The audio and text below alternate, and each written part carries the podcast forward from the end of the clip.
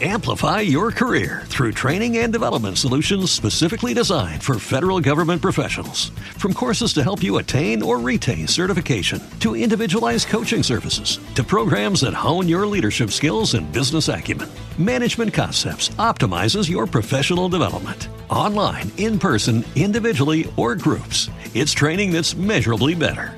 Learn more at managementconcepts.com. That's managementconcepts.com.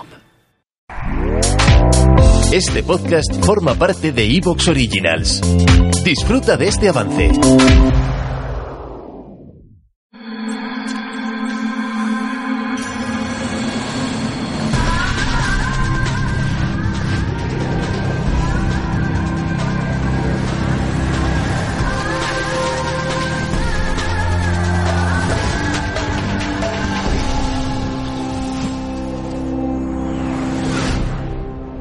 Este reportaje se grabó entre los días 22 y 24 de abril de 2021. Tras revisar el material, el equipo detectó algunas anomalías que se cuelan en la filmación. Las voces y gritos que aparecen en estas entrevistas no fueron escuchadas durante el rodaje.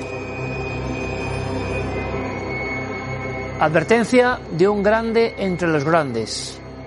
Primitivo Rojas, la voz nos dice algo que va a pasar esta noche.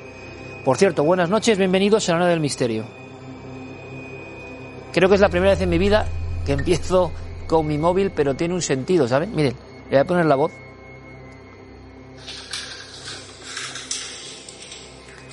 Esto es una cosa realmente única que ha hecho este equipo. Vean. Yo puedo estar en el lugar de los hechos, Ahí está realmente Uriarte. Yo me puedo mover por el suelo, puedo observar el techo, puedo ir a un lado, puedo ir al otro. Nuestro compañero está ahí solo en este sitio que vamos a investigar esta noche y está con una cámara de 360. Él va haciendo una ruta, pero yo puedo, por supuesto, pararme y puedo, como ustedes ven, bueno, analizar cualquier cosa, girar 360, observar cualquier sombra. Y eso es importante, ¿y saben por qué? porque no, no se había hecho. Y no se había hecho porque, por supuesto que conocemos, y lo hemos efectuado aquí, la tecnología 360, pero a través de Millennial Live, nuestro programa hermano en YouTube y, y mi tele, logramos que miles de personas estuvieran con su móvil trabajando con nosotros, examinando cada píxel, cada rincón, cada sombra. Bueno, aquí lo tienen.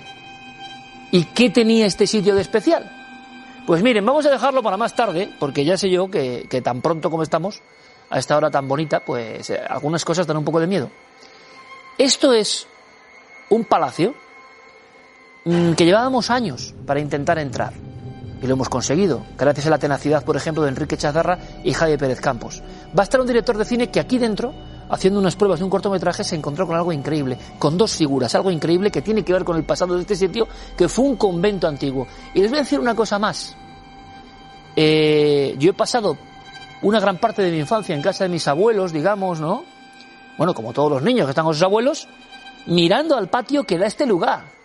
Pero yo no sabía que estaban las ruinas de este lugar.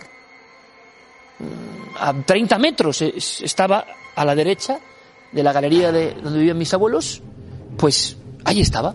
Pero eso tuve, eh, cuando empezó a hablarse en Vitoria, yo ya no vivía allí, de la historia de un niño, de unos enterramientos de un niño, eh, bueno, pues me pegó fuerte porque digo, bueno, es que yo he estado ahí.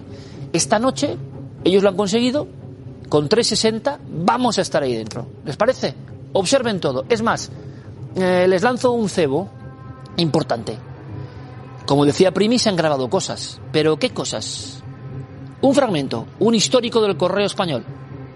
Paco Góngora. Está ahí, están solos, está hablando la cámara.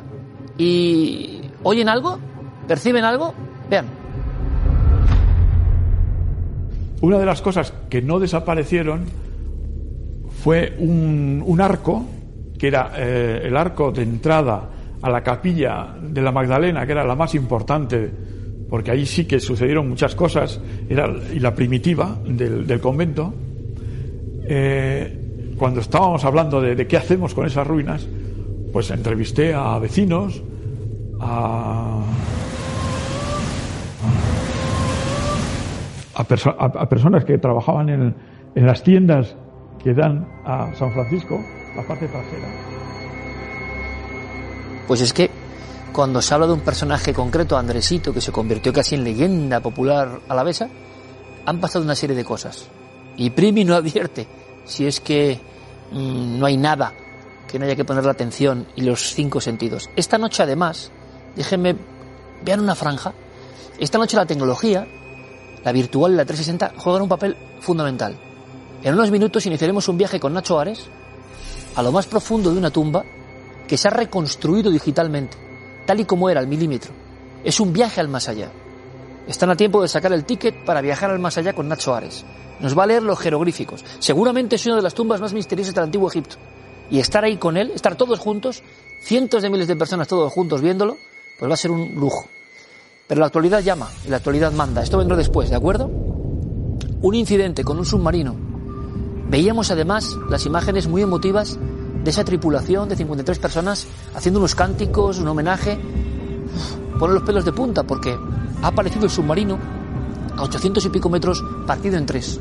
Hay conspiración, hay todo tipo de ideas, hay una cuestión de la naturaleza que les va a sorprender. ¿Quién tiene todas las claves? Nuestro siguiente invitado.